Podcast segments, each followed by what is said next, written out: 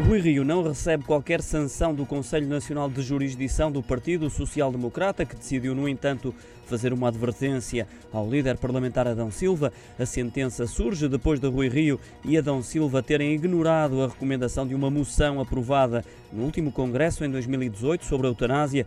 Ignorando a recomendação aprovada, a direção de Rui Rio decidiu dar liberdade de voto aos deputados na votação no Parlamento do referendo à despenalização da morte assistida em outubro. A questão foi participada ao Tribunal do PSD pelo militante Leonel Fernandes que entende que, ao dar liberdade de voto aos deputados, Rui Rio e Adão Silva violaram a moção aprovada pelo Congresso. O Conselho Nacional de Jurisdição do PSD já tinha considerado de forma unânime que a moção setorial era de acatamento obrigatório que havia matéria para abertura do processo disciplinar.